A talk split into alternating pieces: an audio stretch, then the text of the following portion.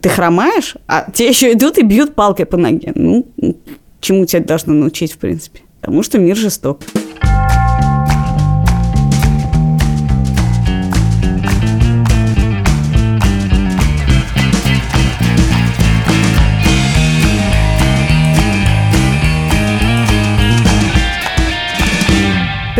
Это подкаст «Так вышло». Я Катя Крангаус. А я Андрей Бабицкий. Здравствуйте. Каждую неделю в студии «Либо-либо», где мы записываем этот подкаст, мы отвечаем с Андреем на новые этические вызовы, которые ставят перед нами жизнь и новости. А ты, кстати, знаешь, что вирус технически – это не жизнь? Просто я влез. И даже не жизнь иногда ставят перед нами новые, новые этические вопросы. Если вы хотите следить за нами, если вы вообще любите и слушаете нас, пожалуйста, подписывайтесь на нас – на Патреоне, в iTunes, в Spotify, в Яндекс Музыке, где вы там нас... Везде, где есть жизнь буквально. Везде, где есть жизнь, и даже там, где жизни нет. Ставьте нам, пожалуйста, оценки и оставляйте свои отзывы, это очень нам помогает. Переслушивайте старые выпуски, если вам нечем заняться. Да. Знаешь, есть такой миф, что людям нечем заняться сейчас. Есть такой миф, что у людей, у которых нет детей, о, о я опять помянул детей в этом подкасте, у них много времени для того, чтобы воспользоваться всеми открытыми библиотеками, музеями, коллекциями и лекциями. Вот теперь они над тобой ржут, Катя. Да уж. Сегодня у нас тихий, спокойный вечер, точнее утро, когда мы обсуждаем просто вопросы людей. Более того, мы даже начали их обсуждать задолго до того, как началась вся эта пандемия коронавируса, а потом все это начало происходить, и мы откладывали этот выпуск, откладывали, откладывали, откладывали, и вот решили, что все равно эти вопросы вас волнуют, все равно вы нам их задавали, и мы хотим на них ответить, добавив немножко новизны и современной остроты, так сказать. Ну, в смысле, нас просто догнал вирус. Не жизнь, а вирус нас догнал. Да. Хотя ответы на некоторые вопросы вполне актуальны сейчас. Первый наш вопрос настиг нашего слушателя неожиданно.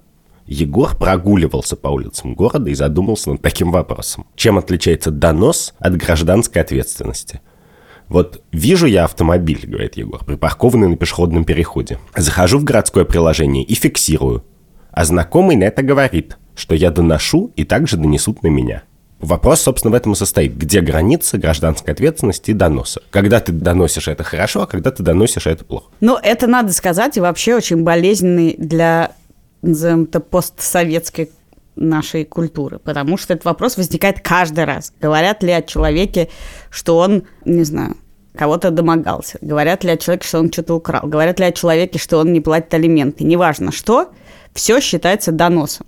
Даже был много лет назад случай, когда в соседней комнате происходило изнасилование, и человек вместо того, чтобы ворваться и надавать по роже, вызвал полицию. И даже это назвали доносом, потому что настоящий мужик бы... Сам бы разобрался. Да. И в этой ситуации, видимо, стоит предположить, что настоящий мужик взял бы машину и перенес бы ее с э, пешеходного перехода на парковочное место. И розочку приклеил туда. Сказал, никогда так не поступай больше. И написал бы, Бэтмен или Зорро. Да, да, да. Я, честно говоря, никогда не хочу донести ни на кого, кто плохо паркуется, поскольку сама всегда парковалась ужасно. Но ну, Сейчас у меня, слава богу, нет машины. Я, в принципе, как продукт постсоветской культуры, конечно, ненавижу доносить, и у меня даже рефлекса такого нет. Но что такое донос? Ты можешь сформулировать? Да, конечно. Донос – это сообщение о преступлении нелегитимной, плохой, злобной власти. Что такое донос? Когда... Ну, в нашем случае Подожди, это все. Вот, когда тебе Вася побил в школе, то сказать об этом старшему брату это как бы не донос. Это Брат, ябедничество. Ну да, это ябедничество, другое явление. Как бы это брат, маленький донос. Да. А донос, когда ты идешь к завучу, потому что понимаешь, что завуч это как бы зло всемирное. И ты ради того, чтобы решить свою маленькую проблему, ты обращаешься к мировому злу. Ты как бы к дьяволу с контрактом идешь. И тут то же самое. Если ты увидел какую-то несправедливость, ну то есть условно говоря, если кого-то будут убивать, я, наверное, позвоню в полицию, вот. как мы много раз обсуждали. А если у кого-то украдут телефон, то я не буду звонить в полицию. Хорошо, ну вот считаю, ты идешь и видишь, зло. что человек, вот меня ужасно бесит бесконечные машины, которые салфеточкой прикрывают номер свой ну, и будь Бэтменом, сорви салфеточку, иди дальше. А, то есть это ок. Это бэтменство. Нет, погляди, мне кажется, что единственное...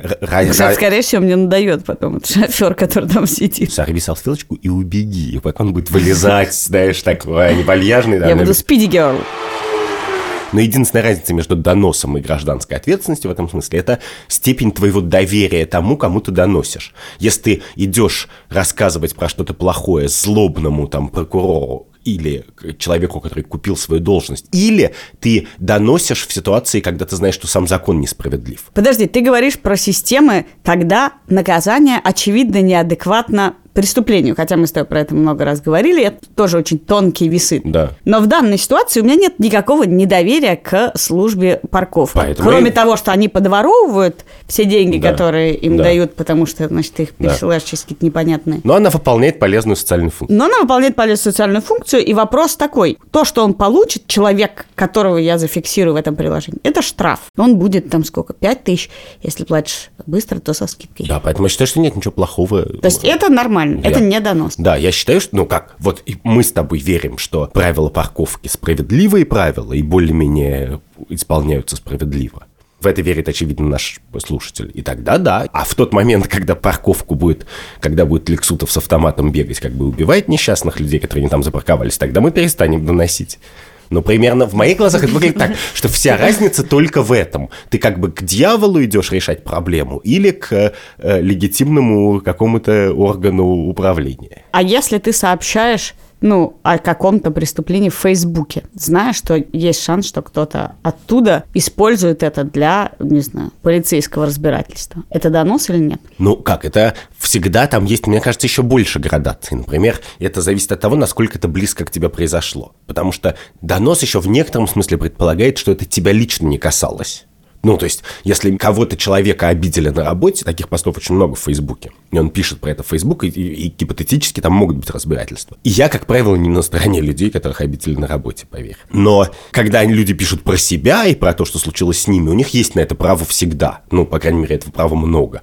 А вот как бы самое мерзкое в доносе, это когда ты пишешь про незнакомого человека и как бы сталкиваешь его с этой большой, значит, несправедливой машиной. Я не хочу, как всегда, доходить до Нюрнберга, но есть хороший пример из, из нюрнбергской практики, там был специальный маленький суд, на котором судили юристов немецких, которые действовали по закону, очевидно. И канва сюжета состояла в том, что некоторый человек написал в туалете общественном на стене «Гитлер – преступник и разжигатель войны», и кто-то на него настучал, и его убили. И людей, которые это делали, включая судью, доносчика и так далее, судили на маленьком Нюрнбергском процессе. Потому что в тот момент, когда они доносили, есть прямо формулировка, соответствующая судебного решения.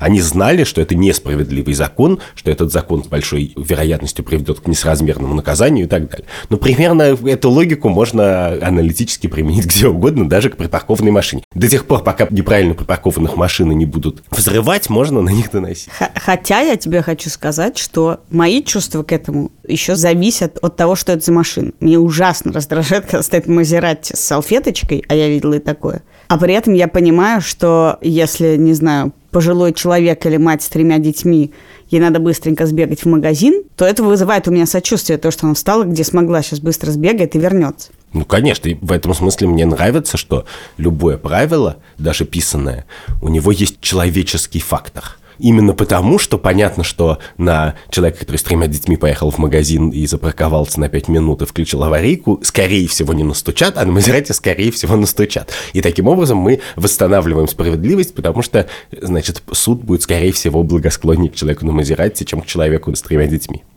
Интересно, является ли еще важным фактором здесь научаемость? То есть, если мы начнем все друг на друга доносить по вопросу парковки, изменится ли парковка и мир в лучшую сторону? Ну, в смысле, А если ты начнешь на всех доносить, не знаю, что все курят меньше, чем в полутора метрах от какого-нибудь подъезда, то ты ни жизнь не сделаешь лучше, ни людей. Нет, ну подожди секунду, а когда мы говорим, молодой человек, у вас ширинка расстегнута, то это доносительство или нет? Но мы же занимаемся социальным контролем не всегда с помощью властей, а мы иногда просто ходим и говорим, вот Вася себя Ты- неприлично ты знаешь, ведет. я просто тебя хочу предупредить, что ты поосторожней ходи, говори людям на улице, Нет, что я, я, я вслух это не говорю, но, например, сказать, молодой человек, вы пьяны, выйдите, пожалуйста, можно вслух.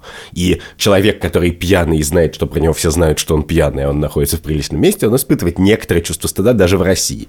Это какой-то социальный контроль, это доносительство, но нет, в общем, это социальный контроль.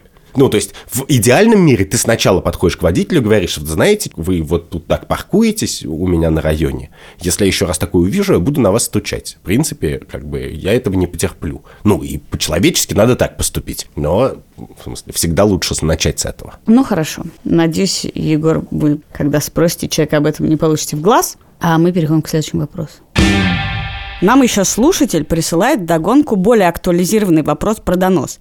Если мы знаем, что сосед был во Франции, вернулся, кашляет, трогает... Не сообщил властям. Не сообщил властям, трогает общую дверную ручку, можно ли на него донести. И у меня в связи с этим уточнением на самом деле родилось одно уточнение только к тому, что мы обсуждали. Что если ты воспринимаешь что-то как донос, если у тебя есть такой вопрос, то не стоит этого делать. Потому что в действительности то, что делает ваш сосед, это свинство. И мне бы не пришло в голову назвать это доносом, если подойти к нему и сказать, чувак, либо ты сидишь дома и не выходишь, либо я позвоню в Роспотребнадзор. И если... Или оболью твою дверь антисептиком. Даже не позвоню в Роспотребнадзор, а напишу внизу объявление, что наш сосед был, пожалуйста, трогайте все только в перчатках, потому что он может быть заразен. В нашем доме поселился удивительный сосед. Да. Ну, в общем, ответ у меня еще такой простой. Как только вы сами внутри себя задаете вопросом, не донос ли это, скорее всего, это донос.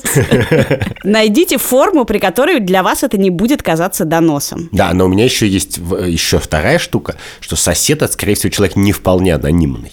Это, ну, как бы далеко, но знакомый человек. А в принципе, конечно, перед знакомым человеком у тебя всегда есть ответственность сначала ему сказать, что ты не прав, а уже потом придумывать следующий Сначала шаг. повесить письмо ему на дверь, потом на подъезд. Но сначала ему в почтовый ящик, потом в подъезд. Но после того, как вот только что ужасное, отвратительное, мерзкое издание Мэш опубликовало карту с номерами домов, откуда людей диагностировали коронавирусом, я считаю, что у нас пропало любое моральное обязательство вообще как-то участвовать в этом мерзком виджилантизме, как бы устраивать охоту на ведьм и так далее. Ну, ну то есть ну. можно было сообщить, например, в, как бы в э, э, потребнадзор или педслужбы, если бы и педслужбы за бутылку водки не продавали эти данные Мэшу. В общем, мне кажется, и в данном вопросе, и в вопросе, который мы обсуждали до этого, всегда есть способы сделать так, чтобы ты внутри не считал это доносом. Отчасти отчасти это решает проблему того, что будут читать остальные, потому что донос – это очень такая вещь.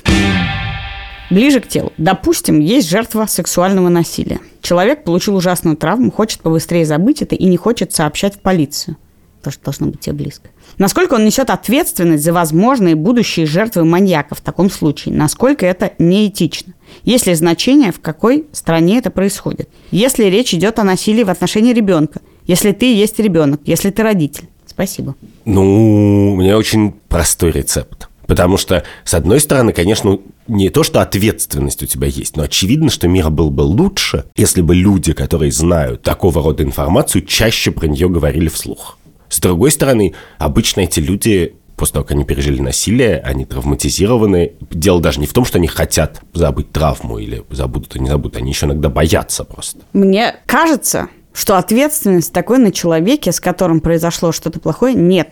Нет, ответственности нет. Потребовать мы не можем. Да, потому что в этой ситуации человек, с которым произошло что-то плохое, если бы мы считали, что это такая ответственность есть, был бы обязан совершить что-то с собой еще, что он делать не хочет. То есть то, что называется ретравматизация, или, попросту говоря, просто начать подвергать себя и риску, и психологическому, и, возможно, там, физическому, потому что значит, кого-то надо привлекать к ответственности. А это кажется мне абсурдным. Мы не можем считать, как общество, что человек, попавший в беду, должен попасть еще в одну беду. Но при этом мы точно знаем, что есть ситуации, в которых человека, которого можно было бы остановить на ранней стадии, не останавливают, и поэтому совершается еще ряд преступлений. И обычно это происходит в ситуации, когда такого рода факты уже известны, но просто по некоторым причинам они не становятся важными, не обсуждаются, не влияют на судьбу человека. И, так сказать, в стране нашей, в которой полицейский может реально уговаривать тебя не подавать заявление, мы точно не можем вообще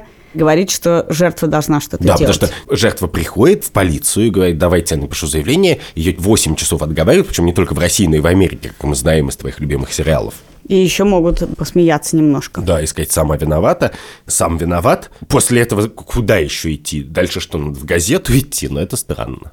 Потому что ты пойдешь в газету, и на тебя будут еще над тобой смеяться или издеваться. В курилке. Что? В общем, мне кажется, тут удивительным образом про Россию ответ очевидный нет. Такой ответственности на человеке нету. Но я действительно не понимаю, как быть с тем, что идет за этим. То есть чья это ответственность, чья-то ответственность. Ну, подожди секунду. У феминистского сообщества и у движения МИТУ есть ответ. Надо изменить культуру таким образом, чтобы порог был ниже, чтобы можно было проще рассказать о совершенном с тобой насилии. И чтобы насилие воспринималось как серьезное нарушение всеми. И в тот момент, когда мы все поверим, что, а, насилие это действительно мерзость, и мы с ним не готовы мириться с ней. С одной стороны, то, о чем ты говоришь, это про то, что мы должны сделать так, чтобы это обращение в полицию, это было бы не ретравматизацией, а наоборот, поддерживающей средой. Вот ты пришел, и все тебя там поддерживает. Это звучит хорошо, но, честно говоря, почему-то мне кажется, что когда над тобой совершается насилие, нет такой среды, которая бы не привела к тому, что ты должен себя заново подвергнуть всем этим мучениям, а чувствовал бы себя в розовых облачках. И сказав это, ты чувствовал бы себя легче. Мне кажется, что все-таки... ты хотел туда пойти. Да, что это такой немножко самообман. То есть это будет легче многим, но мне не кажется, что это перестанет быть болезненным. Но это всегда так, если что-то не является обязательством, но общество и в целом, и мы бы хотели, чтобы это происходило чаще. Ну, например, как донорство крови, то мы не заставляем людей это делать, но мы просто пытаемся делать так, чтобы это действие происходило как можно легче и, и безопаснее. А есть ли сейчас страна, не знаю, условно, Дания, Швеция, как это более благополучно, в которой ты бы считал, что такая ответственность возлагается на человека, который Нет. Я думаю, что есть отдельный случай, когда такая ответственность есть. Это ответственность человека, который пережил что-то безумное, типа Холокоста или Сидзянь-Уйгурского округа в Китае в нынешнем, и который знает что-то, чего не знают другие. Вот польский офицер Ян Карский, участник польского сопротивления, который попал в Варшавское гетто, понял, что такое Холокост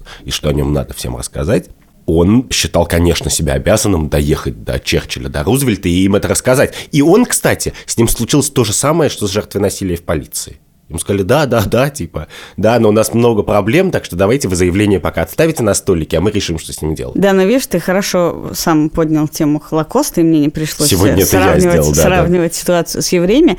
Но именно, что история с Яном Карским, это про то, как человек сам почувствовал в себе эту ответственность. Мы, как общество, не говорим, ну, то есть мы как общество очень много говорим евреям, что же вы молчали, что вы не сопротивлялись и так далее, и так далее. Но в действительности возложить такую ответственность человек на себя может сам и сказать, я буду орудием информирования, сопротивления, борьбы с полицией, борьбы с этим маньяком. Мы никогда, как развитое общество, не считаем, что каждый, попавший в концлагерь, обязан был, не знаю, встать с винтовкой начать всех расстреливать. Не, не встать с винтовкой, а рассказать о том, что происходит что-то ужасное. Потому что всегда проблема любого геноцида стартовая состоит в том, что все такие, ну, там ничего не происходит разные новости доносятся, мы все проверить не сможем и так далее. И, конечно, свидетельства людей, которые это пережили, всегда влияют на то, что мы как бы на желание остальных это остановить, вмешаться, побороться и так далее. Вот в ситуации, когда это происходит на огромном каком-то политическом масштабе и просто требуется, чтобы кого-то разбомбили, чтобы это остановилось, то тогда, конечно... А интересно, есть еще такой аспект, который мы встречаем тоже периодически, когда человек не готов идти в полицию, отчасти по соображениям парадоносительства, убийства, которое ты применял в прошлом вопросе, отчасти по соображениям неготовности вообще вот это пробивать недоверие и издевательство, а просто информирует людей и говорит, такой-то, такой-то совершил насилие. Ему на это вообще-то всегда говорят, если он совершил насилие, идите в полицию. А так у нас есть презумпция невиновности, мало ли кто чего напишет в Фейсбуке. Что ты про это думаешь? Я думаю, что в России идите в полицию, и это примерно как идите в суд в устах Путина. Это пустая фраза. Ну, если совсем коротко. То есть, если человек не готов брать на себя ответственность и бороться с насилием, Почему он с это полицейскими тоже, способами. Это тоже способ бороться. Вот что важно, что когда ты что-то произносишь вслух, когда ты, я не знаю, рассказываешь подробности, приводишь свидетельства, я не знаю, ну и вообще защищаешь справедливость, совершенно не очевидно, что должен делать это в полиции. Ты можешь это делать по-разному. Есть еще один вопрос, который неожиданно кажется похожим. Про ответственность и борьбу. Четыре ребенка погибли из-за дизайна комода из Икеи. Вопрос, почему Икея платит такую огромную сумму, 46 миллионов долларов, вместо того, чтобы выдать дизайнера или кого-то, кто ответственный? Значит, история такая. В Америке четыре ребенка погибли. Потому что комод, который лучше бы прикрутить к стене, не содержал Потому что на них фразы. упал комод Мальм. Суть состоял в том, что в инструкции, да, не было указано, что его надо прикрутить к стене. Мне тут интересно не столько, почему они не выдали дизайнера. Мне кажется, То есть это- в момент это суда стран- очень, странный очень вопрос, сложно да. выдать дизайнера. Ну, а что ты скажешь? Мы не будем платить деньги, лучше съешьте его. Они не выдали дизайнера, потому что они хотят, чтобы 10 тысяч миллионов мировых дизайнеров не считали, что Икея исчадие зла, и с ними нельзя работать. Вопрос в другом для меня тут. В какой момент борьба за то, чтобы с другими такого не произошло, условно говоря, чтобы на других не упал комод Мальм, потому что они не прочли в инструкции, что его надо присобачить, превращается в перенос ответственности. Вот есть всегда вот что-то происходит, несчастный случай, кто-то погибает. Есть для меня очевидные случаи. Какой-нибудь, не знаю, автоконцерн забыл прикрутить тормоза к тормозам. И вот человек ехал на машине, втопил в тормоза, а они просто не работали, потому что какие-то дебилы забыли прикрутить проводок. Понятно, что компания совершила действия, из-за которых человек погиб. Но в ситуации, когда люди не написали в инструкции, а были такие случаи, к стиральной машине, что туда нельзя засовывать кошек, а кто-то засунул в стиральную машину кошку, и она умерла, кажется мне абсурдной считать, что в этом есть хоть какая-то ответственность компании. Что такое вообще то, что компания Ikea не написала в инструкции, что надо прикручивать комод? А если бы вы купили комод с рук, где, где угодно, на каком-нибудь сайте, не знаю, объявлений, можешь ли ты подать в суд на человека, который тебе продал комод, и не сказал, что его надо прикрутить, ты его не прикрутил, он упал на Ну, человека. как? Мне кажется, что если человек... Я понимаю, как бы, что это большая трагедия произошла по вине комода, но с человеком, который всерьез использует такую риторику, который говорит, вы не написали, что тут горячий кофе в стаканчике, что кому-то надо прикрутить к стене и так далее. Я считаю, что он расписывается в том, что ему три года как бы, что с ним не надо иметь дел, с ним не надо ни о чем договариваться и так далее. Потому что взрослый человек понимает такое. Комоды падают, кофе бывает горячим и так далее. Да ладно, мы тут обсуждали тот факт, что все советские буфеты в нашем детстве имели свойство, потому что, видимо, их нагружали Да, сверху большим количеством хрусталя и еще прятали там конфеты, то они с определенной частотой почему-то падали на детей все время. Нормально, И, да. Надо сказать, гораздо выше и тяжелее комода Мальм. Да, и очевидно, что от советских производителей мебели мы не можем требовать и доли того, что мы требуем от Икеи, и что Икея добровольно делает. Как бы, я уверен, что в рейтинге мировом всеисторическом рейтинге самой безопасной мебели, как бы Икея будет сильно вверху списка, как бы мебель династии Мин, советская мебель и, и, и 999 тысяч. Стеллаж Билли. Да, стеллаж Билли как раз, и, кстати, он у меня не прикрученный дома. И у нашего редактора Андрея Борзенко не прикрученный. У меня два. Но после того, как, значит, я его не прикрутил, он упадет, мне кажется, что идти в Икею и говорить, чуваки, как бы ваши комоды падают из-за силы гравитации, я этого не знал, простите, пожалуйста, но это очень странно. Нет, а почему еще это происходит? Потому что в Икее вообще есть инструкция.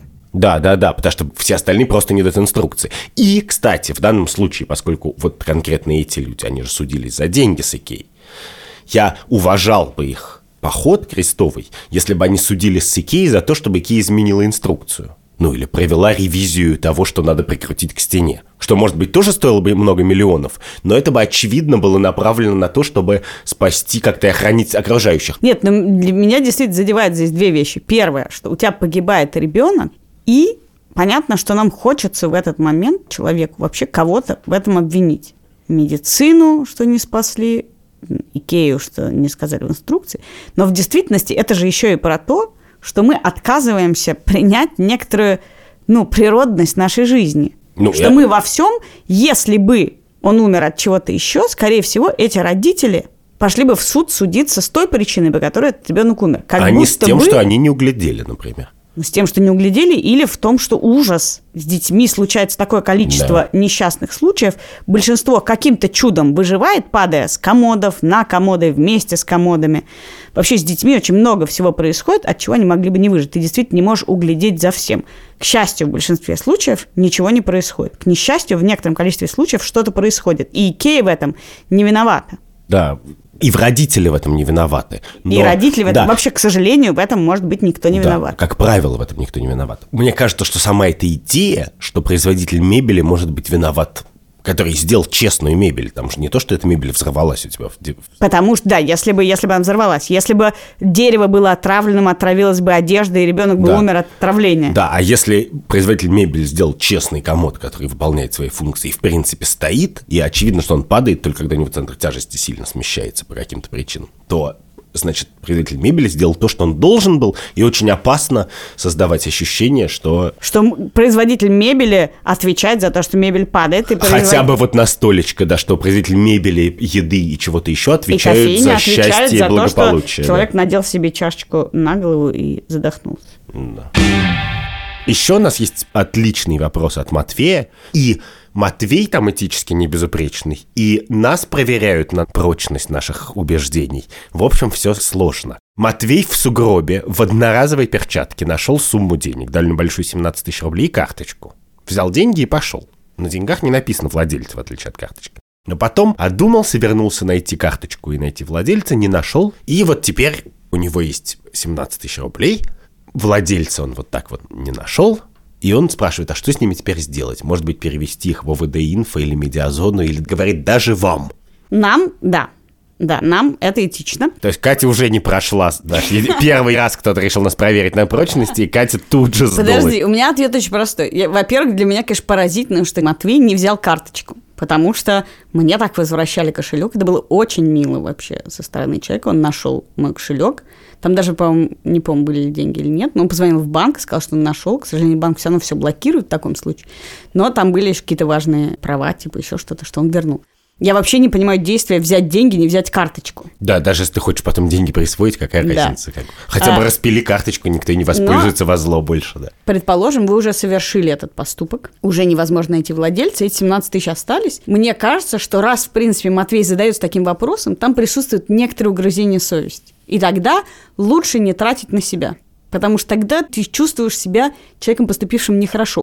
А если сделать на них доброе дело, то вы ничего плохого не сделали, но сделали что-то хорошее. Понимаешь, я бы тоже в обычной ситуации сказал, если ты просто нашел на улице 17 тысяч рублей, ты можешь... Возьми их и живи, конечно. Просто пропей, съезди куда-нибудь, вообще не парься. В Медиазоне или АВД-инфо надо их поддерживать без относительно того, что ты нашел, а просто их поддерживать. Это важная инфраструктура. А вот нашел, ну, что хочешь, иди пропей, иди съешь краба, иди что угодно. Ты уже дважды их пропил, я смотрю.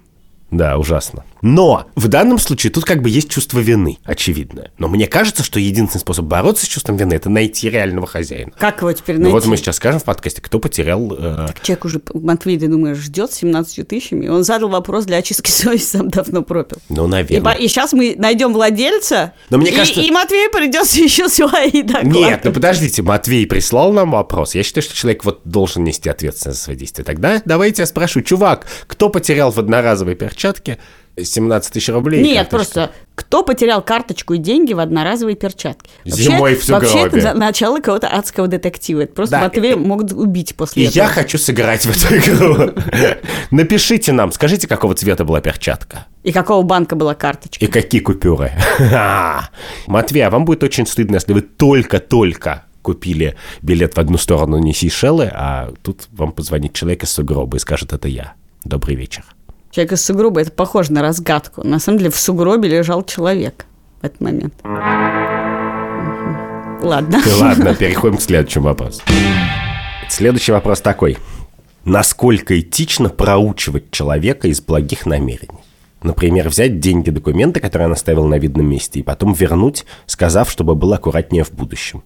Меня так пытались, и остались двоякие впечатления. Я так скажу, это совсем не этично, но бывает довольно весело. Это бывает довольно весело. Я задумался просто о том, что если есть большой смертный грех у меня на душе, то это вот это. Ты делаешь так? Я это делаю иногда от, просто из злорадства. Андрюша, а иногда- почему наш продюсер Лика Кремер многожды покивала головой сейчас, когда я спросила, делаешь ли ты так? Я не знаю. Ты крал ее документы, оставленные без присмотра? Нет, так я не делаю обычно. Ну, в смысле, я это делаю на каком-то бытовом уровне. Я вот иногда прихожу убираться на кухне, там все, знаешь, засрано детьми. И я говорю, окей, чуваки, значит, все, что лежит на кухне и не относится к кухне, я выкину. И и мне так противно. И противно мне не потому, что я не считаю, что я виноват, что что-то не то выкинул, например. А мне противно, потому что то чувство, которое испытывает, оно, конечно, очень мерзкое. И вчера, случайно сидя в кресле, я почему-то стал у меня бывает такой рефлекс брать книжки с полки на, на уровне руки и открывать их. И почему-то я думаю, что продюсер Кремер к этому имеет отношение. Я взял сначала мысли Шопенгауэра, а потом проповеди митрополита Антония Сурожского.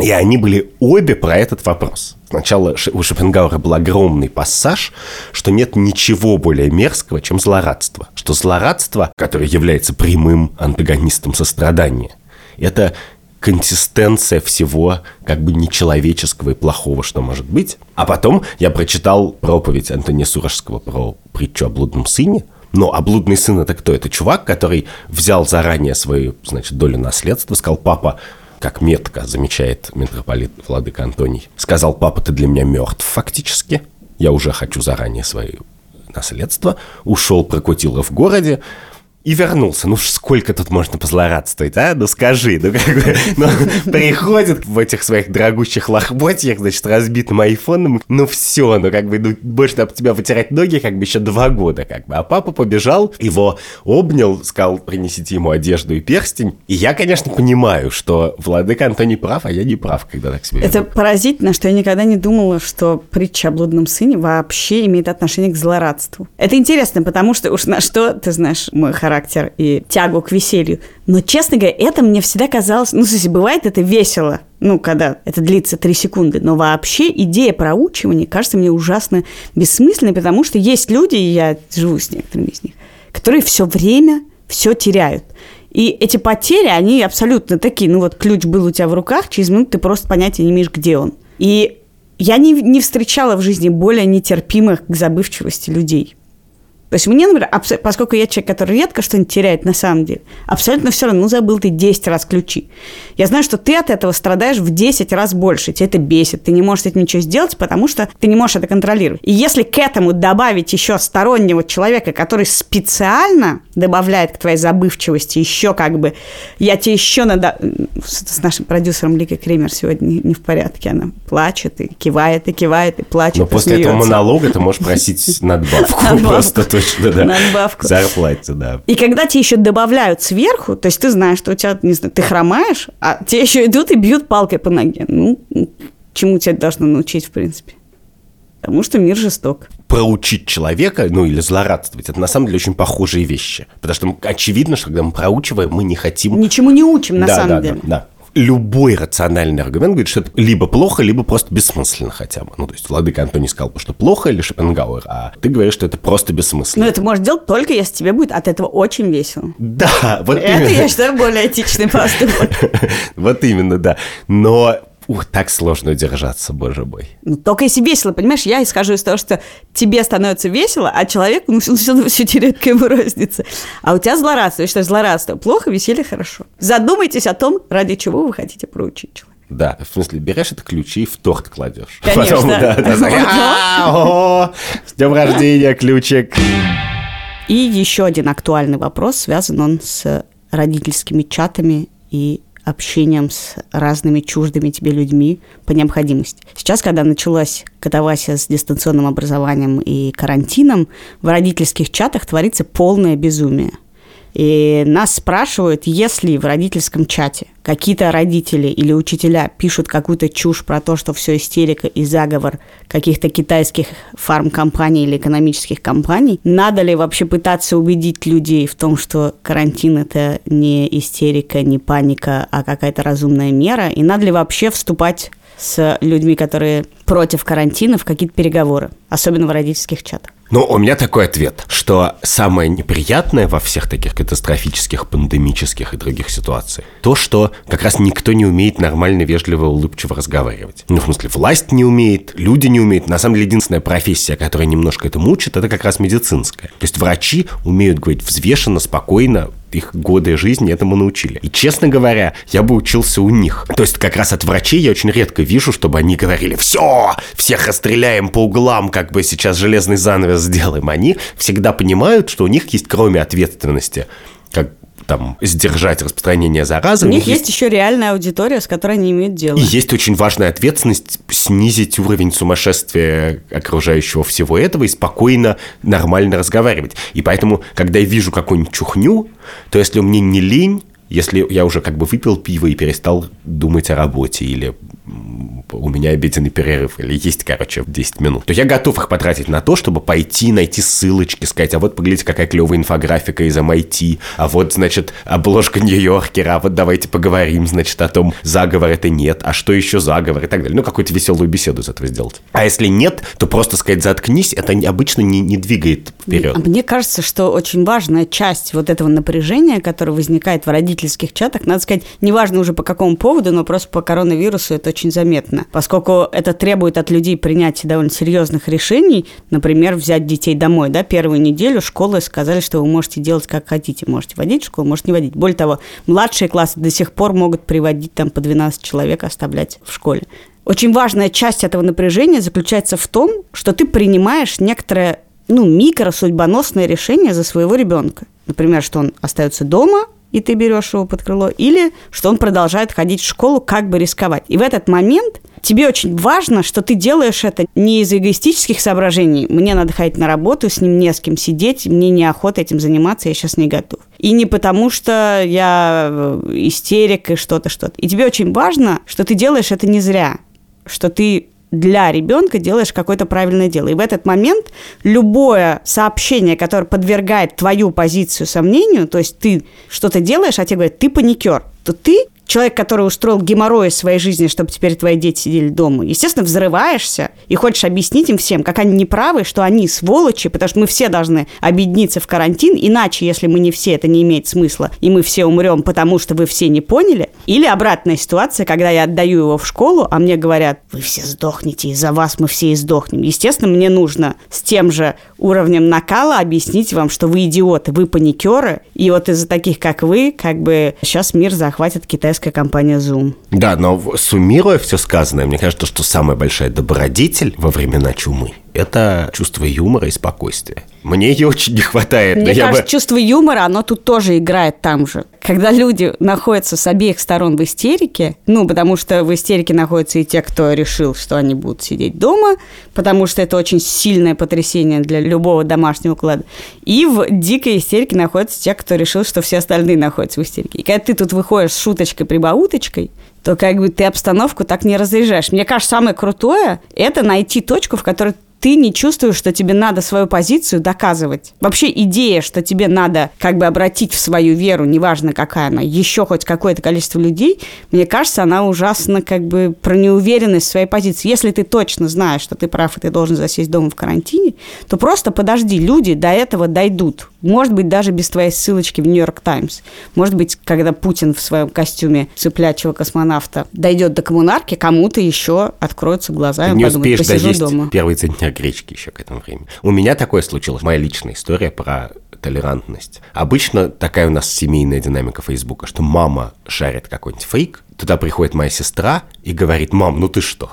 И это каждый раз повторяется. Я, Я обычно, очень люблю за этим наблюдать. Да, к тому моменту, как, значит, э, моя мама что-то повесила в Facebook, а я уже хочу что-то за, замахивать. Ну, а тут уже Варя написала, а, мама, ты что? Но вчера моя сестра повесила фейк. Довольно смешной, но фейк. Про то, что в Бельгии запретили заниматься сексом по трое и больше. Мама его тоже Твоя мама дело в том, что тоже вчера запилила фейк, ты знаешь? Нет, в смысле, это каждый день происходит. Не надо рассказывать. Я в какой-то момент понял, что нет, что я не буду бороться со всеми этими фейками, даже вблизи себя, потому что как бы у людей ослаблен иммунитет, как бы им столько надо спроцессить информации, что ну как бы ну они имеют право, это вот как ослабленный иммунитет, реально, если ты уже чем-то болен, тебе проще подхватить вирус. Если ты все время сидишь, работаешь, пишешь, как бы делаешь подкасты, пишешь тексты, я не знаю, делаешь осмысленные осмысленную какую-то еще деятельность, проектируешь подводные лодки, и еще тебе надо бесконечно прочитать тонну информации про то, сколько нанометров, значит, в вирусе, через какую маску он проходит, с какой вероятностью, и что в Сингапуре делают, чтобы с этим побороться, ну уже кому ну расслабься, окей, тогда опубликуй 10 Подожди. фейков, если тебе будет проще. Ну хотя бы инструкция ВОЗ, которая начинается со слов, что ты самый безопасный свой сексуальный партнер, это не фейк? Фейк. Фейк тоже. Да. И я всех, уж если как бы мы об этом заговорили, чуваки, зайдите на сайт ВОЗ. Там есть по-русски огромное. Просто пишите «Всемирная организация здравоохранения, коронавирус». И первой ссылкой в Гугле Яндексе будет огромная, подробная, хорошая по-русски инструкция про то, что можно, а что нельзя. Это был подкаст «Так вышло». Я Катя Крангаус. Я Андрей Бабицкий. Пожалуйста, подписывайтесь на нас и оставляйте нам оценочки и отзывы. Это очень, помимо того, что нам помогает, но нас еще и утешает. Иногда вы, правда, ужасно нас минусуете, ругаете, но мы даже на это обращаем внимание и стараемся исправиться. Будьте здоровы, не болейте, чихайте в локоток, не паникуйте, не пытайтесь никого переманить на свою сторону. Этот выпуск мы сделали вместе с редактором Андреем Борзенко. Звукорежиссером Ильдаром Фаттаховым. И продюсером Ликой Кремер. Будьте здоровы. Счастливо. Надеюсь, встретимся через неделю.